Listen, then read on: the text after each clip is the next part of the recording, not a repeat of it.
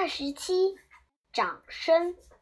在我上学的时候，班里有个叫范小军的同学，他总是默默地坐在教室的一角。因为小时候得过一场大病，小军的一条腿落下了残疾，所以走路有点瘸。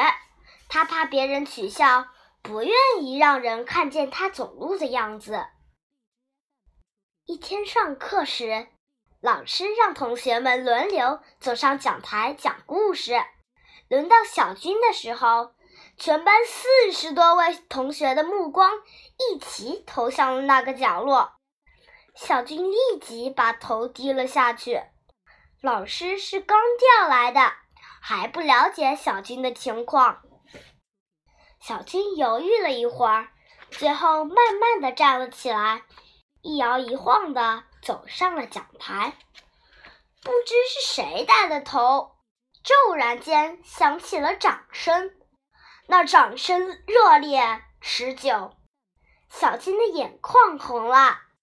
掌声渐渐平息，小金稳定了情绪，开始讲述他童年的故事。故事十分动人，他的普通话也很好。当他演讲结束的时候，班里又响起了经久不息的掌声。小军向大家深深的鞠了一个躬，然后在同学们的掌声里，微笑着走下讲台。